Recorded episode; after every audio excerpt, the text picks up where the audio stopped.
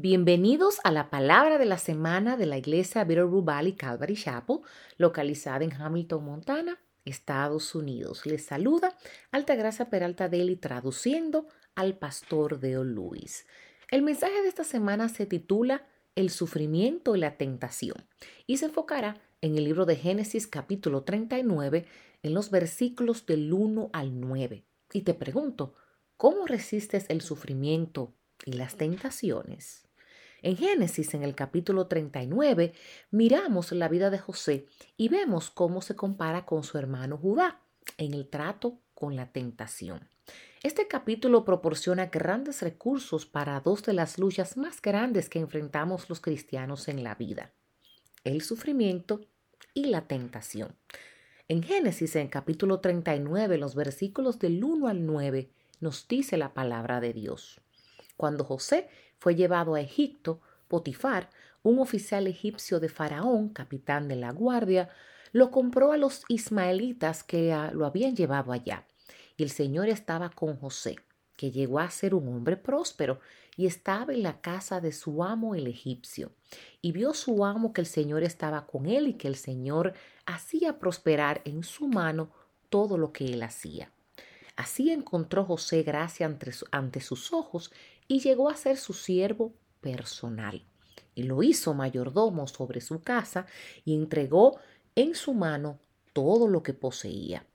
Y sucedió que desde, que el desde el tiempo que lo hizo mayordomo sobre su casa y sobre todo lo que poseía, el Señor bendijo la casa del egipcio por causa de José y la bendición del Señor estaba sobre todo lo que poseía en la casa y en el campo. Así que todo lo que poseía lo dejó en mano de José y con él allí no se preocupaba de nada, excepto del pan que comía, y era José de gallarda figura y hermoso parecer. Sucedió después de estas cosas que la mujer de su amo miró a José con deseo y le dijo, Acuéstate conmigo. Pero él rehusó y dijo a la mujer de su amo, estando yo aquí, mi amo no se preocupa de nada en la casa y ha puesto en mi mano todo lo que posee. No hay nadie más grande que yo en esta casa y nada me ha rehusado excepto a ti, pues tú eres su mujer. ¿Cómo entonces iba yo a hacer esa gran maldad y pecar contra Dios? Te pregunto, ¿cuáles son las claves para afrontar estas pruebas igualmente paralizantes. En pocas palabras, se encuentra cuatro veces en este capítulo y el Señor estaba con José. El carácter de José se mantuvo fiel al Señor como resultado de que el Señor estaba con él. Aunque las circunstancias cambiaron, el caminar de José con el Señor no lo hizo. Las mismas cualidades que lo llevaron a tener éxito en la casa de Potifar como leemos los primeros nueve versículos, son las mismas que lo llevan a la cárcel en los últimos diez versículos. Y vemos nuevamente en Génesis capítulo 39, ahora en los versículos del 13 al 23.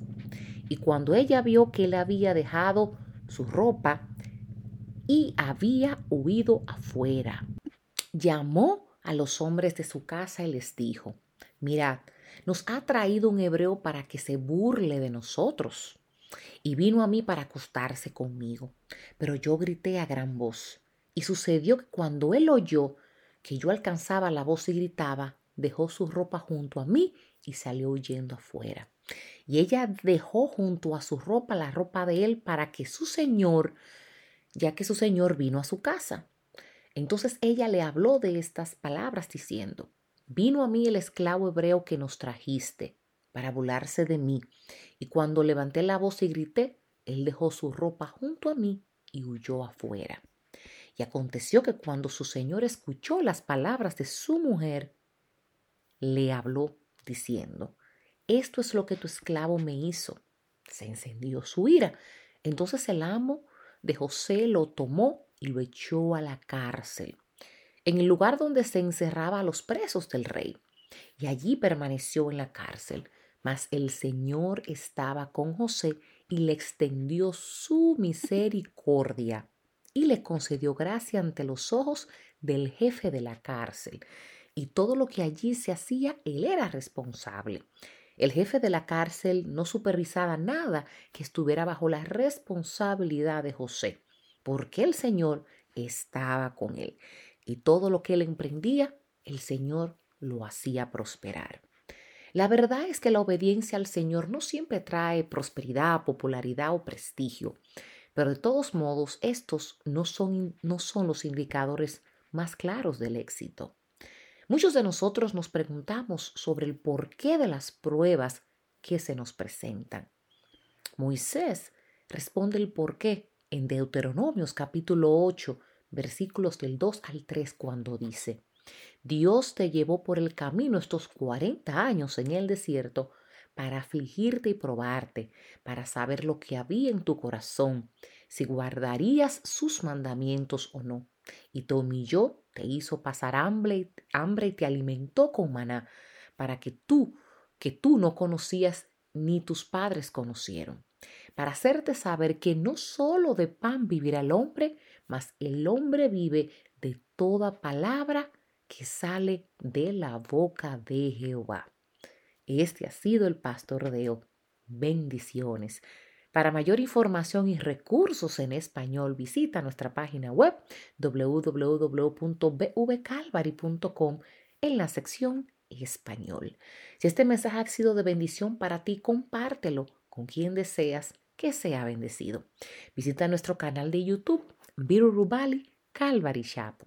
Y si necesitas que oremos por ti, por favor, envíanos un correo electrónico a oración arroba bvcalvary.com. Y oramos para que tengas una maravillosa semana en el Señor.